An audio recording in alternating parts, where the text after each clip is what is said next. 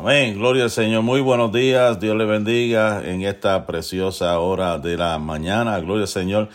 Damos gracias al Señor por esta bendición, este privilegio que el Señor nos concede, el poder estar aquí nuevamente, como todos los eh, viernes. Gloria al nombre del Señor que estamos eh, transmitiendo a través de esta plataforma esta plataforma cibernética de Facebook y YouTube. Somos los pastores Ponce de León de la Iglesia Cristiana Unción y Poder.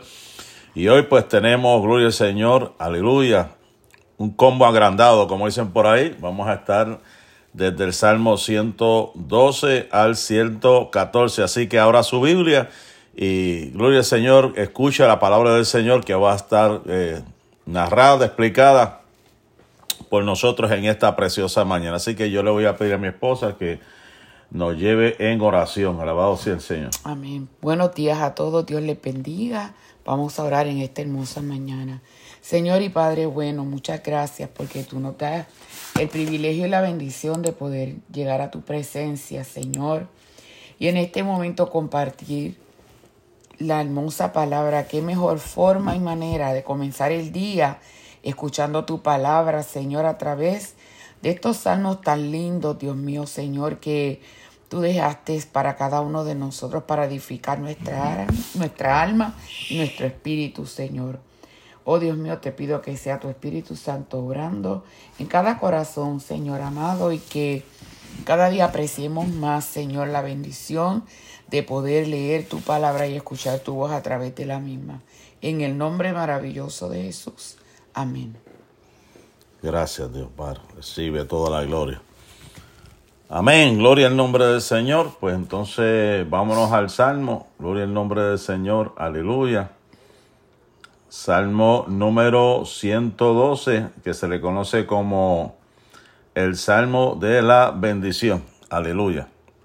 Dios bendiga a nuestra hermana Sonia Vera, que está tempranito aquí con nosotros. Dios bendiga a nuestra hermana Jenny Molina, que también está por ahí eh, tempranito con nosotros. No sé si por acá, vamos a ver si hay alguien más. Gloria al Señor. Eh, nuestro hermano Miguel Cavila Quesada, muchas bendiciones, mis hermanos. Un abrazo desde Cuba. Gloria al nombre del Señor. Dios te bendiga, Juan Miguel. Estamos aquí, gloria al Señor, tempranito para reflexionar acerca de la palabra del Señor. Amén. Gloria al nombre del Señor. Así que vamos a comenzar. Como le dije, Salmo 112 se le conoce como el Salmo de las bendiciones de los justos. El Salmo anterior, Salmo 111, que explicó mi esposa, se celebra el carácter y las obras de Dios. Se celebra el carácter y las obras de Dios. El Salmo 112 destaca el carácter y la bienaventuranza del hombre justo. Vuelvo y repito, el Salmo 111 celebra el carácter y las obras de Dios y el 112 destaca el carácter. Es como una continuidad, ¿verdad? Este, y, y menciona, y algunas versiones hablan de las letras del alfabeto, ¿sabes? Como una continuidad y se cree que fue también el, el salmista David. Vamos a comenzar el verso número uno. Mi esposa lo tiene. Ok. El verso, el verso número uno comienza con un título bien interesante, con una expresión que todos conocemos, una expresión que todos eh, sabemos, diciendo aleluya. Esa es la expresión universal de nosotros los cristianos. Aleluya. Bienaventurado el hombre que teme a Jehová y en sus mandamientos se deleita en gran manera. Amén. Dios bendiga a nuestra hermana Ramonita que está también, gloria al nombre del Señor con nosotros por ahí. Aleluya. Gloria al Señor. Qué bueno es el Señor. Tenemos aquí varios hermanos, gloria al Señor, que están, aleluya, este conectado. También veo que está nuestra hermana Araceli Domínguez. Dios te bendiga, sierva. Gloria al Señor. Nuestra hermana Ramonita. Qué bueno que hay pequeño grupo, remanente que está con nosotros aquí en esta preciosa mañana. Como dice el Salmo 112, eh, 12 comienza con esa expresión famosa, aleluya, que también quiere decir alabado sea el Señor o glorificado sea el Señor.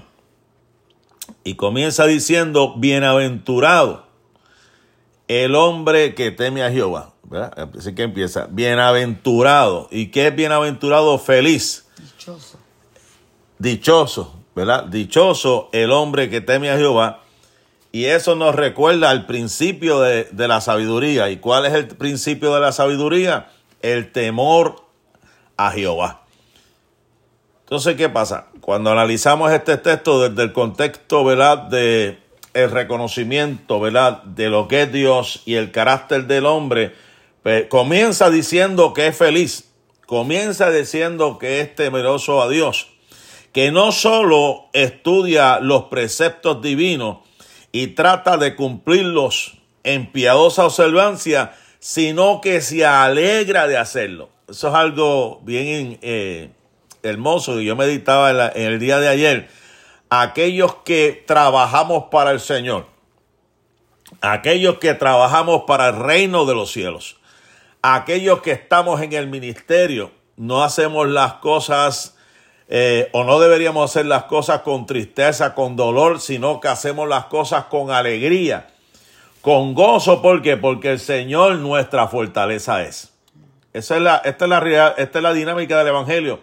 No importando qué esté pasando a nuestro alrededor, tenemos un principio, tenemos unas órdenes, tenemos un mandamiento y hay que hacerlo con gozo. Tenemos que hacerlo con alegría, con devoción. Y tenemos que seguir proclamando a, todos los vientos, aleluya, alabado sea el Señor. ¿Qué dice el verso número 2? Su descendencia será poderosa en la tierra, la generación de los rectos será bendita. No solamente teme, no solamente es diligente, no solamente es eh, bienaventurado el carácter del justo, sino que también la descendencia del justo es bendita. La descendencia del justo es bendita. Esto es bien importante, bien este, eh, interesante, ¿verdad? Que podamos entender que la bendición no solamente le llega a él, sino también que se extiende a los suyos. Como dice aquí, las sucesivas generaciones de hombres y mujeres serán fuertes e influyentes en la sociedad y en los tiempos del fin ejercerán dominio. Mire, mire que, mira qué poderosa palabra estamos hablando en esta hora. Que no, no, no tan solamente para tu vida vendrá bendición, sino también que eso se extenderá a tus hijos, a tus nietos, serán fuertes, serán influyentes en los tiempos del fin, porque estamos hablando proféticamente ahora, habla diciendo que no solamente ahora, sino que en el tiempo del fin, cuando Cristo venga, serán reconocidos como personas que tendrán dominio. Oh, wow, es tremendo. El justo, por esta bendición, aunque se sienta que lo estén persiguiendo, no será abandonado. Por eso es que el salmista decía, hubiera yo desmayado si no creyese que veré la bondad de Jehová en la tierra de los vivientes. O sea, aunque nos persigan, la bendición está sobre nosotros y no seremos abandonados. Vamos a buscar números capítulo 23 y verso 20, un verso eh, interesante. Números 23, 20. Amén. Dios te bendiga, Mario Montalvo, gloria al Señor, gracias por estar por ahí, ¿verdad? Estamos aquí disertando acerca de los salmos, estamos en el Salmo 112 en estos momentos. Número 23, 20 dice, he aquí, he recibido orden de bendecir, él dio bendición y no podré revocarla. Aquí habla del profeta eh, Balaam, que se le llamó a maldecir al pueblo y mire las palabras, mire las palabras que este hombre desata, estas palabras que dice, he aquí, he recibido orden de bendecir. Dijo, dijo este hombre llamado Balaam. Y él dice, él dio bendición. ¿Quién dio bendición? El Dios del cielo. Y él sigue diciendo, y yo no podré revocarla. Yo no puedo cambiar eso. Cuando, cuando Dios dice va a bendecir a alguien, Cuando Dios dice va a hacer algo con alguien, no hay diablo que se detenga, hermano. No hay nadie que se detenga. Lo que está para ti está para ti, aunque el diablo truene allá en el infierno. Es la bendición de Dios sobre tu vida. Vámonos a Génesis capítulo 26, verso 5. Un ejemplo clásico acerca de la bendición de Dios sobre una, sobre una persona. 26.5. Por cuanto oyó Abraham mi voz y guardó mi precepto, mis mandamientos, mis estatutos y mis leyes.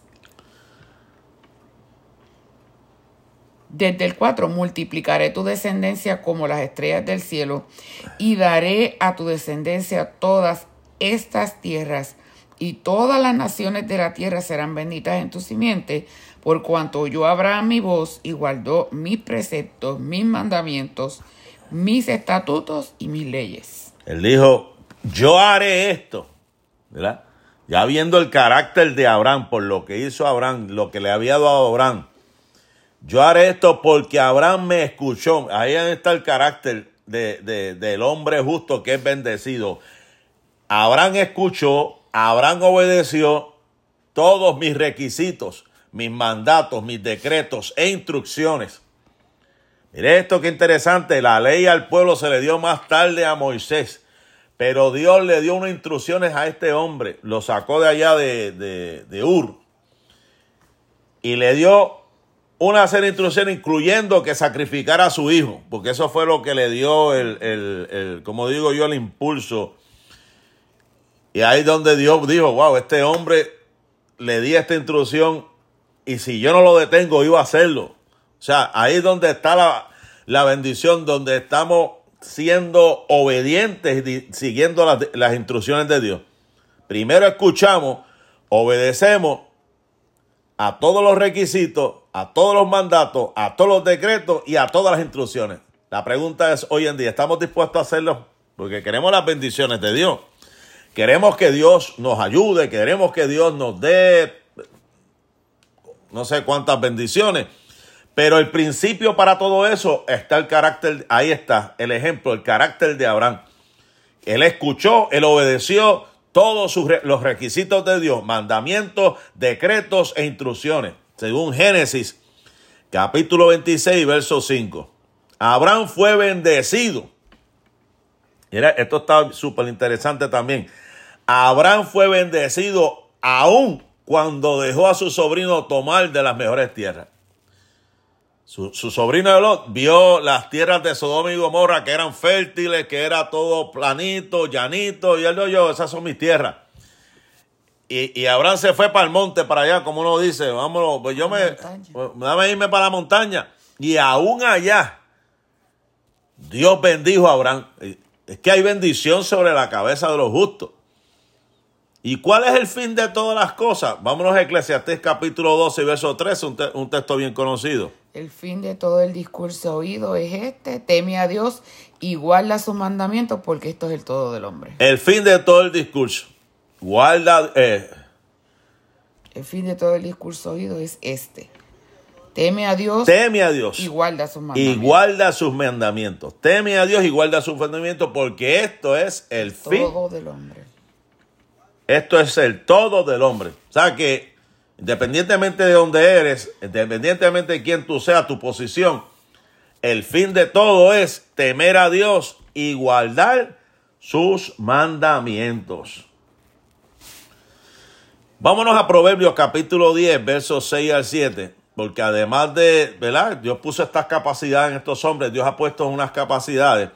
También este salmo dice que hay bienes y riqueza creo que es el 3 si no me equivoco, bienes y riquezas hay en su casa y su justicia permanece para siempre. Su justicia permanece para siempre.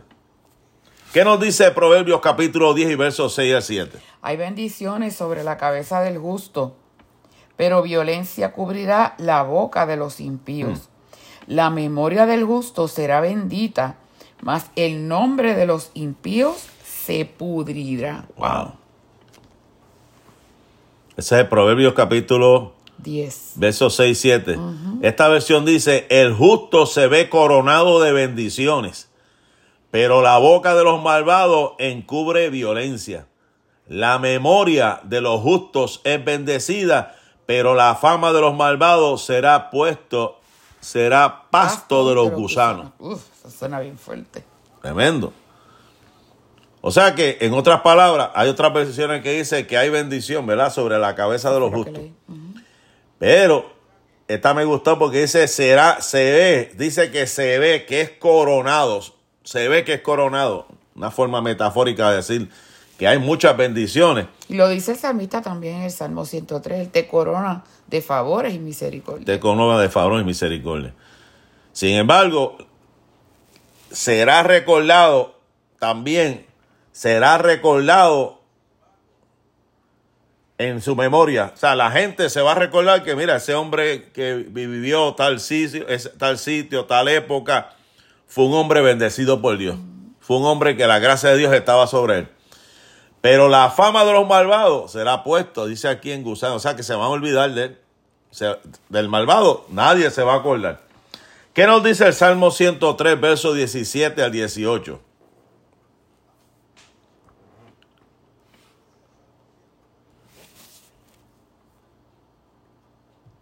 Salmo 103 Sí. Versos 17 al 18. dice, mas la misericordia de Jehová es desde la eternidad y hasta la eternidad sobre los que le temen y su justicia sobre los hijos de los hijos, sobre los que guardan su pacto y los que se acuerdan de sus mandamientos para ponerlos por obra. O sea que estamos en el Salmo 112, en el verso 3, cuando dice, bienes y riqueza hay en su casa. Y hablamos que la bendición de Dios está sobre los justos. Pero también incluye su, la, y su justicia permanece para siempre. Y aquí estamos trayendo a colación el Salmo 103 porque nos dice que la misericordia de Jehová es desde la eternidad y hasta la eternidad sobre los que le temen y su justicia sobre los hijos de los hijos. O sea que es para siempre.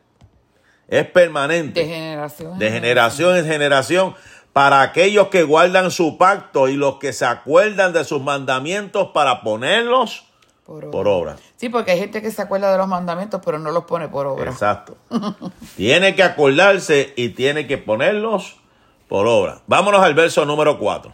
Resplandeció en las tinieblas luz a los rectos. Es clemente, misericordioso y justo. Algo interesante que, que encontré, ¿verdad? De, de este hombre llamado George Horn. Él decía que en tanto que estamos en la tierra, estamos sometidos a una triple oscuridad. Mire esto. Estamos sometidos a una triple oscuridad. La oscuridad del error, la oscuridad de la aflicción y la oscuridad de la muerte. Una vez, eh, tomando unas clases también en el ejército, hablábamos de la opresión del pecado, la esclavitud del pecado y la liberación del pecado. O sea, estamos hablando de que hay cosas, ¿verdad? Que, que es como si fueran en escala, en niveles, que estamos encerrados cuando no teníamos a Cristo. Estoy hablando, ¿verdad? Cuando no teníamos a Cristo estábamos, la Biblia dice que éramos hijos de ira, estamos esclavos del pecado. Y a este hombre, en su pensamiento, hablando acerca de la oscuridad, está diciendo que hay una triple oscuridad. Y está la oscuridad del error. Hay gente que está sumergida en cosas que están erráticas, que están mal. Pero hay quienes están encerrados en la oscuridad de la aflicción. Esto me acuerda a, a Elías cuando estaba este, escondido en la cueva. Me acuerda Juan el Bautista, siempre me acuerdo de estos dos personajes. Juan el Bautista cuando Josefo dice que estaba encerrado en el, castillo de, de, Maque- de Maqueronte. ¿Y cuántas mujeres y hombres en la antigüedad no tuvieron un periodo de aflicción donde se sentían solos, como si estuvieran en una densa oscuridad? Y está también lo que se llama la oscuridad de la muerte, lo que David decía, en valle de sombra y de muerte se encontraba. O sea que es una realidad que todos podemos vivir, pero la Biblia dice que resplandeció, resplandeció en las tinieblas el resto. O sea que no importa la oscuridad que nos sumerjamos o, o estemos o que nos encontremos, o, que pasemos, la luz de Cristo ha de brillar y ha de resplandecer y ha de aclarar lo que está sucediendo. No dejará para siempre caído al justo. Lo que pasó con Elías, aunque estuvo encerrado ahí, de momento escucho una voz y le dijo, levántate de ahí. ¿Eh? ¿Sabes? Que son cosas que lo que quiero decir con esto, lo que queremos decir con esto, que no estamos exentos a pasar por estos momentos de oscuridad, donde quiera venir la duda, donde quiera venir la aflicción, donde estemos en una enfermedad, que estemos cerca de la muerte. Puede venir todas estas cosas. Pero la Biblia dice que resplandeció en las tinieblas a los restos. ¿Por qué? Porque Él es clemente, Él es misericordioso y Él es justo. Vámonos a Éxodo capítulo 33, verso 18 al 2.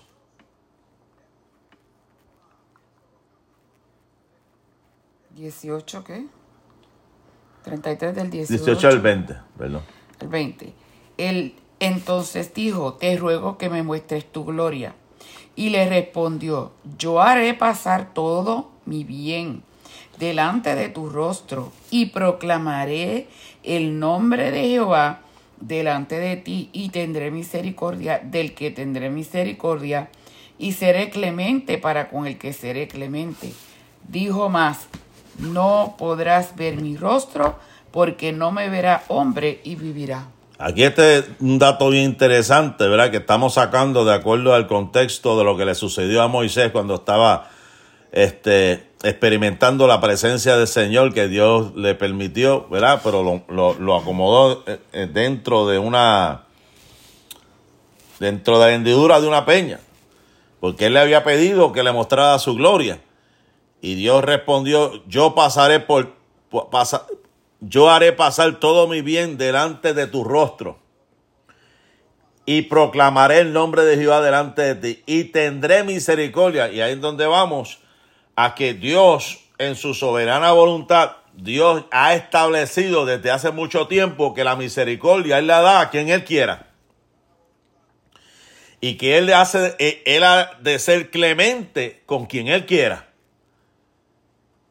Y dijo más, no podrán ver mi rostro porque no me verá hombre y vivirá. O sea, si esa experiencia la tuvo este, este hombre llamado Moisés, y Dios le hizo entender acerca de su misericordia, acerca de su clemencia. O sea, esto es un recordatorio. Que no importando cuán hundidos estemos en una situación que haya, que haya venido en contra de nosotros, que no nos haya acaparado, nos haya debilitado, cansado, que hasta pensemos que haya, está a punto de llegar la muerte. Dios tiene misericordia de quien quiera tener misericordia y será clemente. Si Dios dice, te va a levantar, Él te va a levantar. Si Dios dice, te voy a sanar, te voy a sanar. Si Dios dice, voy a tener misericordia de tus hijos, no importando cuán perdidos estén, no, no importando cuán hundidos estén en la droga, no importando cuán hundidos estén en el alcohol, no importando cuán hundidos estén en la prostitución, no, no, importando cuán hundidos estén en el homosexualismo, en el, en el lesbianismo y cuánto pecado hay por ahí. Dios dice, tendré misericordia de quien quiera tener misericordia. Seré clemente con quien quiera ser clemente. Dios dice, yo te voy a bendecir. Y la Biblia dice que si creyeres en el Señor Jesucristo, serás salvo tú y tu casa. Si tú te amparas en esa promesa y sigues creyendo en lo, las promesas de Dios, no importando la condición de tu familiar, no importando la condición de tus hijos, sigue creyendo que Dios puede hacer un milagro para tu vida. Gloria al nombre del Señor. Aleluya. Dios bendiga a mi madre que también está, está por ahí. Gloria al nombre del Señor. Estamos aquí en el Salmo 112. Aleluya. Verso número 4. El salmo, estos son los salmos que se llaman los salmos aleluya. Los salmos que glorifican a Dios. Ahora vamos al verso número 5. El hombre de bien tiene misericordia y presta. Gobierna sus asuntos con juicio.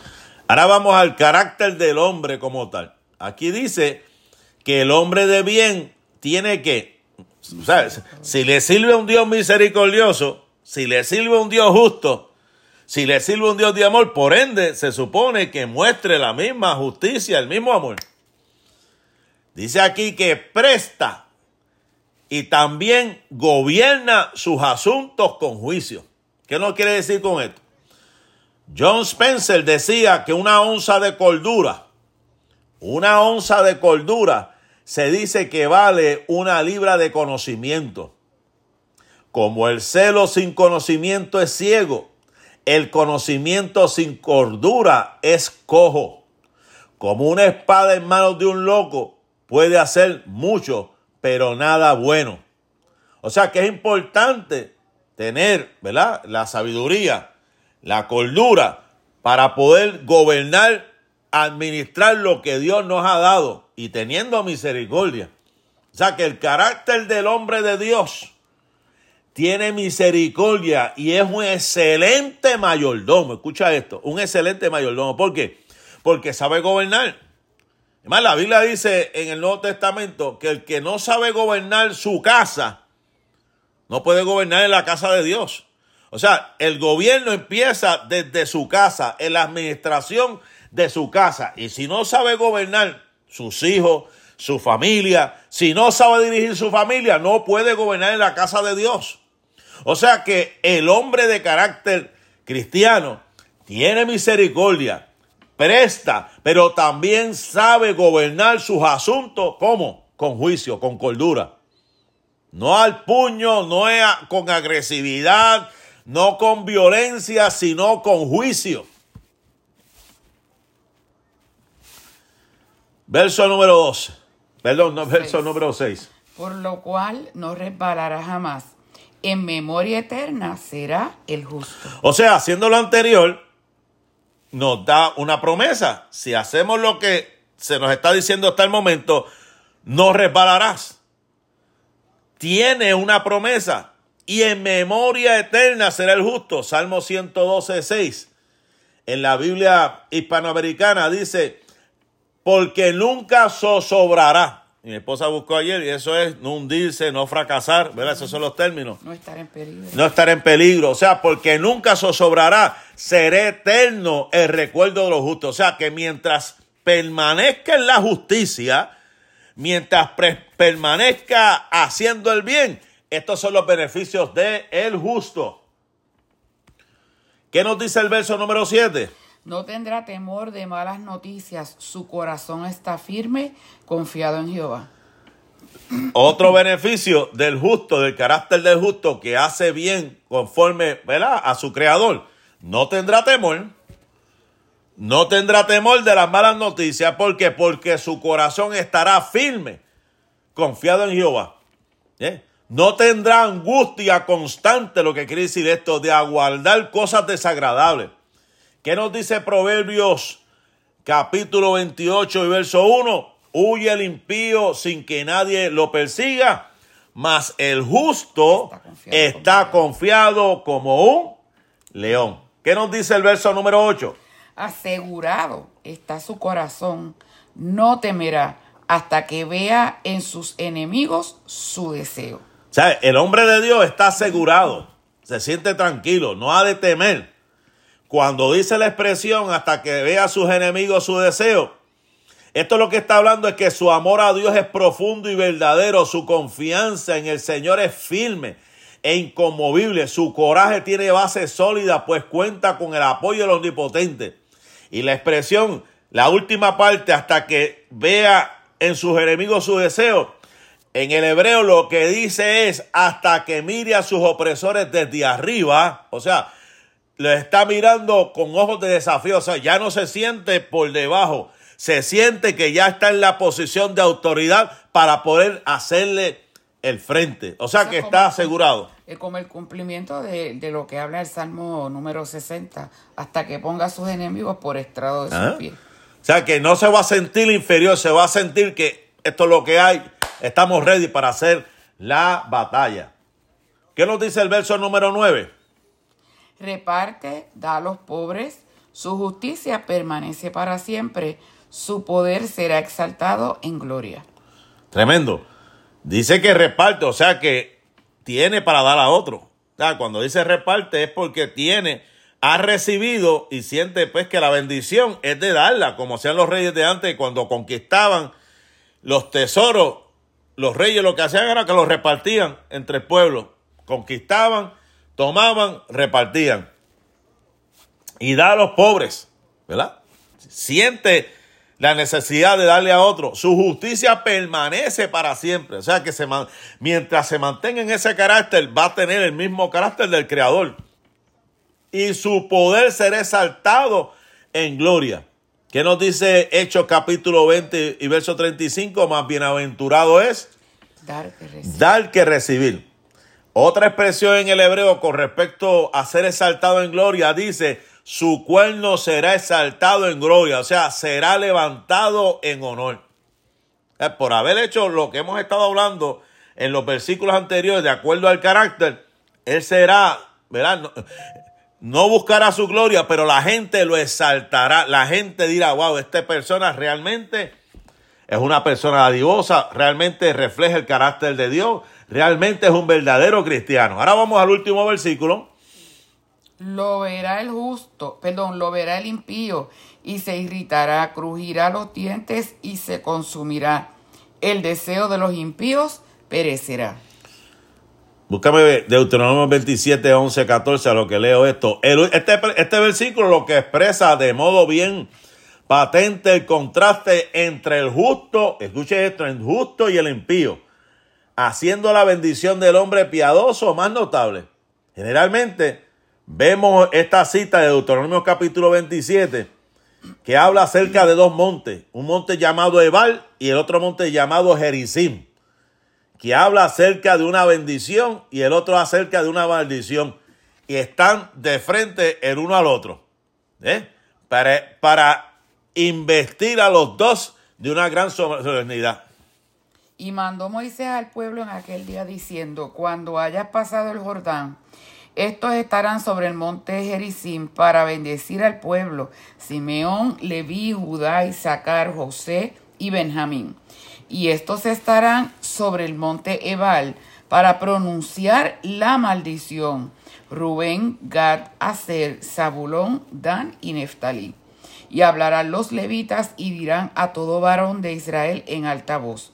Maldito el hombre que hiciere escultura o imagen de fundición abominación a Jehová, obra de mano de artífice, y la pusiera en oculto. Y todo el pueblo responderá y dirá, amén.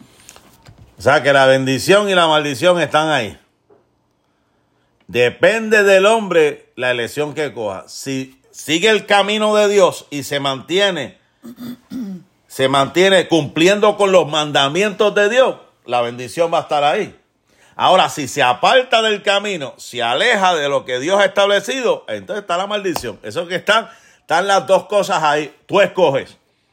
O sigues el camino de la bendición o sigues el camino de la, de la maldición. Así que hasta aquí este Salmo 112. Ahora paso a mi esposa que tiene el Salmo número 113. Amén, gloria al Señor. Dios bendiga a nuestra hermana Rosalba por ahí, gloria al Señor. Amén, nos estamos gozando en esta mañana. El Salmo 113 comienza una sección breve del Salterio que se conoce comúnmente como la Pascua Halel o el Alel egipcio, que es desde los Salmos 113 al Salmo 118.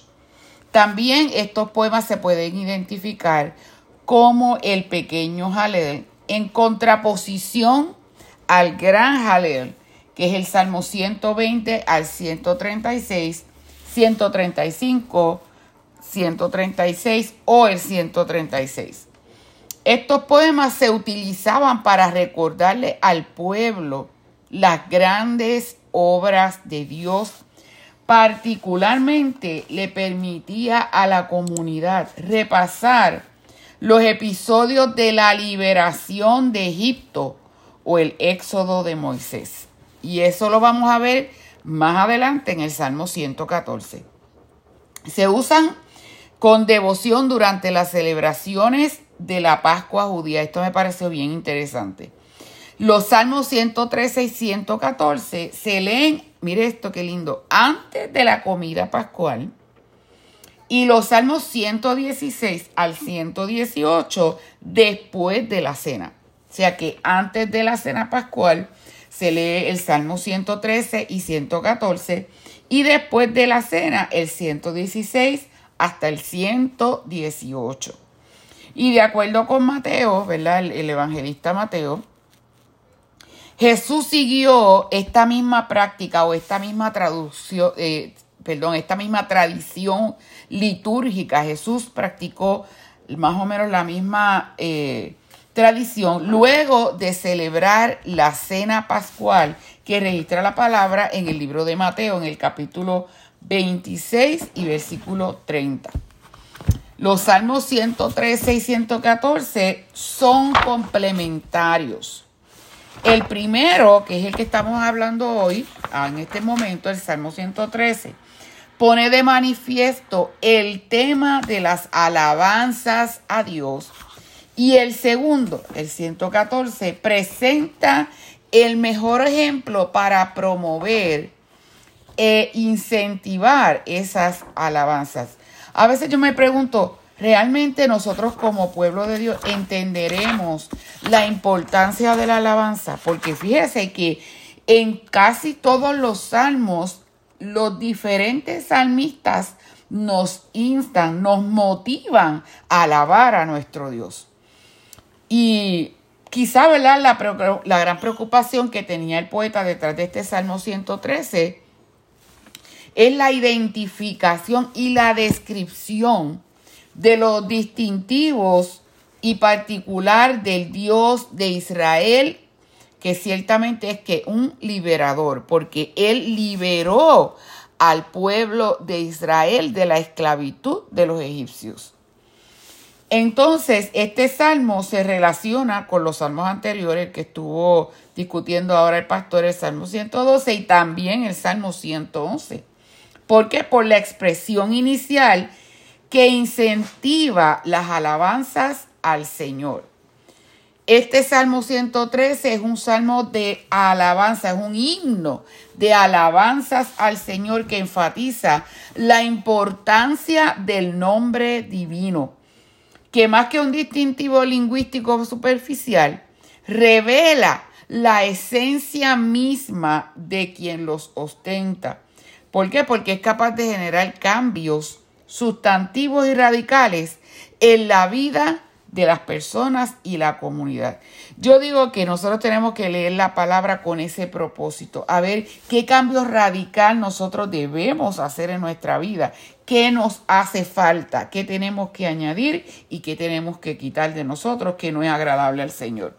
El autor dice que debe haber sido un adorador que luego del periodo exílico intenta identificar las características divinas que le hacen superior al resto de las divinidades en la antigüedad. O sea, el deseo, el propósito de este adorador es identificar esas características de nuestro Dios que lo hacen superior al resto de los otros dioses, imágenes que quizás, quizás las naciones y el mismo pueblo de Israel en ocasiones, ¿verdad? Este, adoró tristemente.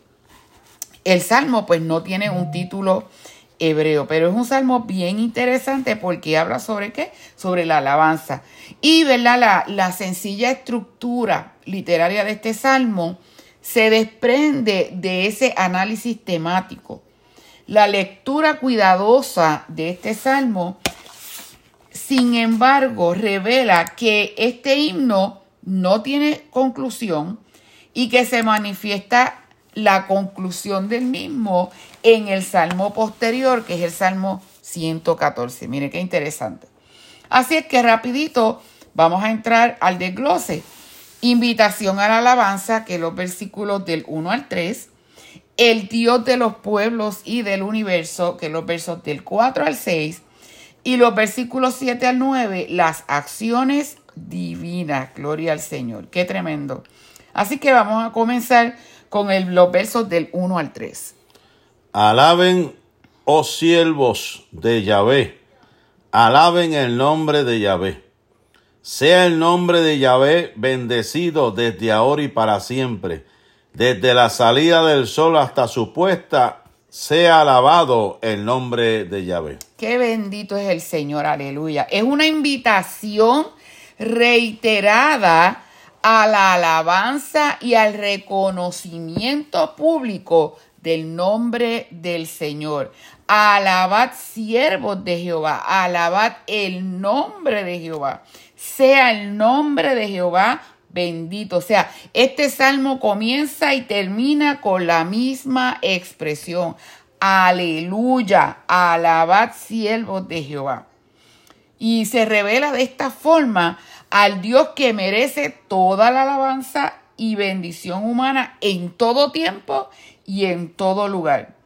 ¿verdad? Por eso dice desde ahora y para siempre, o sea, en todo tiempo, en todo momento. Y cuando dice desde el nacimiento del sol hasta donde se pone, se ha alabado el nombre de Jehová, el salmista está destacando la importancia del nombre de Dios.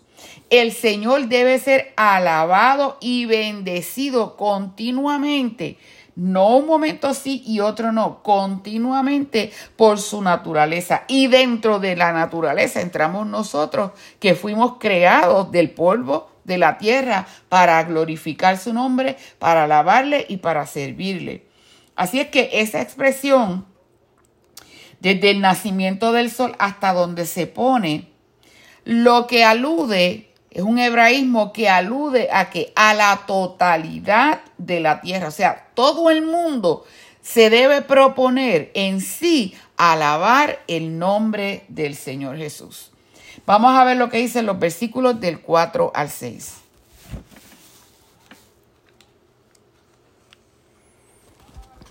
Yahvé está por encima de todas las naciones, su cabot está sobre los chamaín, que son los cielos. ¿Quién como Yahvé, nuestro Elohim, que habita en las alturas y mira lo que está en lo profundo? Qué hermoso. En esta parte del Salmo se explican, ¿verdad? Algunas razones por las cuales hay que alabar al Señor. Y en primer lugar, él dice, Dios es el Señor de las naciones, excelso sobre las naciones. Y cuando buscamos lo que quiere decir excelso, es eminente, es que existe en su máximo grado, excelso sobre las naciones. Él es eminente, es incomparable. El salmista resalta que Dios es eminente, que Dios es incomparable, que existe en su máximo grado. Qué lindo, gloria al Señor. Dice que no hay divinidad que se le pueda asemejar. O sea, no hay otro Dios que sea igual que Él. Porque su poder se manifiesta tanto en las alturas. Por eso dice, ¿quién como Jehová nuestro Dios que se sienta en las alturas, que se humilla a mirar en el cielo y en la tierra? O sea, ¿quién como Él? Porque su poder se manifiesta tanto en las alturas como en medio de las vivencias del pueblo. Sin embargo, su poder extraordinario no tiene límites y se humilla, lo que quiere decir es que Él se inclina a mirar a todas las personas que están en necesidad. Él se inclina a escuchar a su pueblo. Él se inclina a escuchar a todo el que está en necesidad. Es hermosa la palabra de Dios verdaderamente. Versículos del 7 al 9. Él levanta al pobre del muladar para hacerlo sentar con los príncipes de su pueblo. Al estéril hace habitar en familia, gozosa en ser madre de hijos. Aleluya. Qué lindo es el Señor. En esta sección se describen las acciones concretas del Señor. Mire cómo en la parte anterior el salmista describió a un Dios que inefable. Un Dios inefable. ¿Qué quiere decir la palabra inefable? es que no se puede describir. Que no. Eh, las expresiones del hombre realmente se quedan finitas, cortas, para poder describir la grandeza de Dios. Así es que en esto, en la parte anterior, el salmista describió a ese Dios inefable y poderoso, ¿verdad? Lo hizo de una manera general. Sin embargo, identifica de forma precisa algunas intervenciones liberadoras de ese Dios poderoso. Y mire lo que dice, levanta al pobre del polvo. Algunas maneras, algunas maneras perdón, de resaltar el poder de Dios. Levanta al, al pobre del polvo, a la persona menesterosa, o sea, necesitada. Lo alza del basurero. Un muladar es un basurero. ¿Para qué? Para ubicarlos en puestos de reconocimiento y de honor. Qué lindo la palabra de Dios. Yo no sé si usted se siente privilegiado, pero mire qué bendecidos hemos sido muchos de nosotros que el Señor también nos ha sacado del muladar y nos ha quitado, ¿verdad? Este, esa tristeza que quizás cargábamos por mucho tiempo cuando venimos a su presencia. Al menesteroso alza del muladar para hacerlos sentar en puestos de honor, para ubicarlos en puestos de honor y de reconocimiento con los príncipes de su pueblo, o sea, en posiciones de prestigio. Y les voy a leer unos versículos que nos habla aquí. En Primera de Corintios capítulo 1 versos 27 al 31. Mire lo que dice. Sino que lo necio del mundo escogió Dios para avergonzar a los sabios, y lo débil del mundo escogió Dios para avergonzar a lo fuerte. Y lo vil del mundo y lo menospreciado escogió Dios, y lo que no es para deshacer lo que es, a fin de que nadie se jacte en su presencia. Mas por él estáis vosotros en Cristo Jesús, el cual se ha hecho por Dios, perdón, el cual nos ha sido hecho por Dios sabiduría justificación, santificación y redención, para que, como está escrito, el que se gloría, gloríese en el Señor. Porque lo que somos, lo que hemos alcanzado, lo, lo hemos alcanzado única y exclusivamente por Él.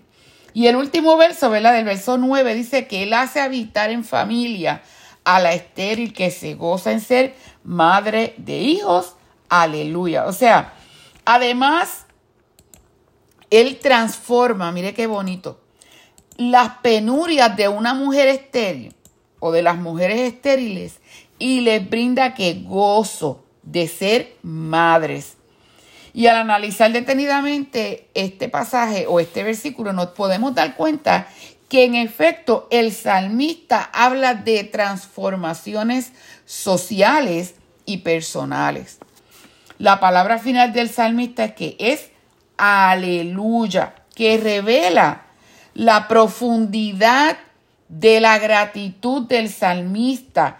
Esas mujeres que anteriormente debían solo ver las bendiciones divinas a la distancia, ¿verdad? Pues porque no habían tenido la oportunidad de ser madres, ahora se pueden sentar a la mesa para disfrutar de las bendiciones del Señor. O sea, son partícipes de la bendición divina, son protagonistas en la historia de la redención.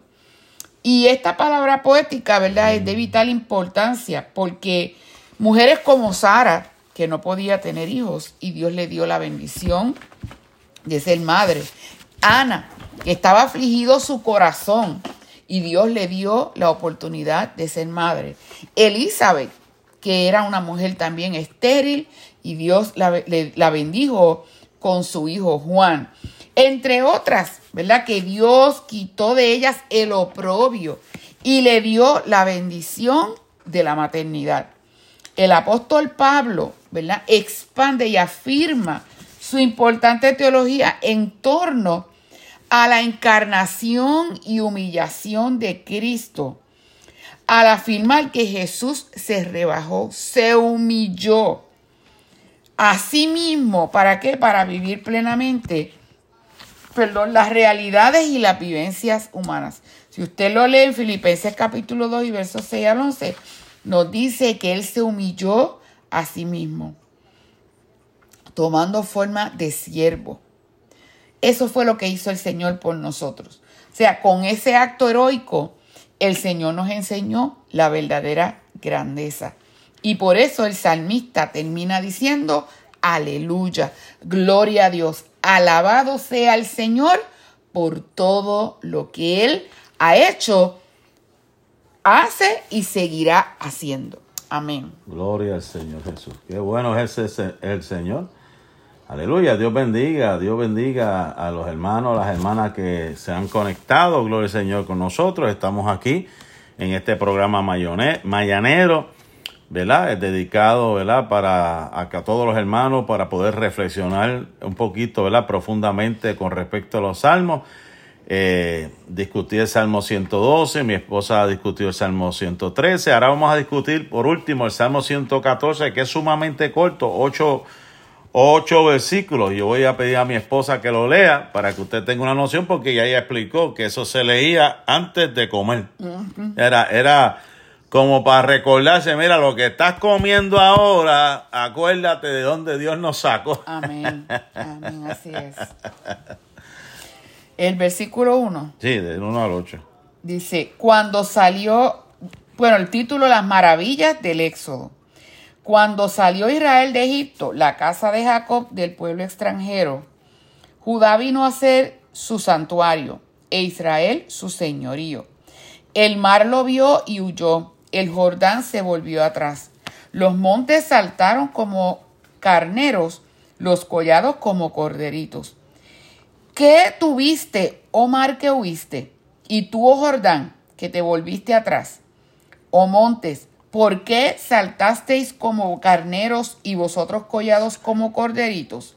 A la presencia de Jehová tiembla la tierra, a la presencia del Dios de Jacob, el cual cambió la peña en estanque de aguas y en fuente de aguas las rocas. Qué hermoso. A ver que leo este salmo, sigo acordándome de los coritos de los niños, porque de ahí se sacó el, un, coro. Eh, un coro famoso, ¿verdad? Yo, yo sé que mi mamá debe estar por ahí, debe acordarse de este, de este corito que nos aprendimos pequeño, ¿verdad?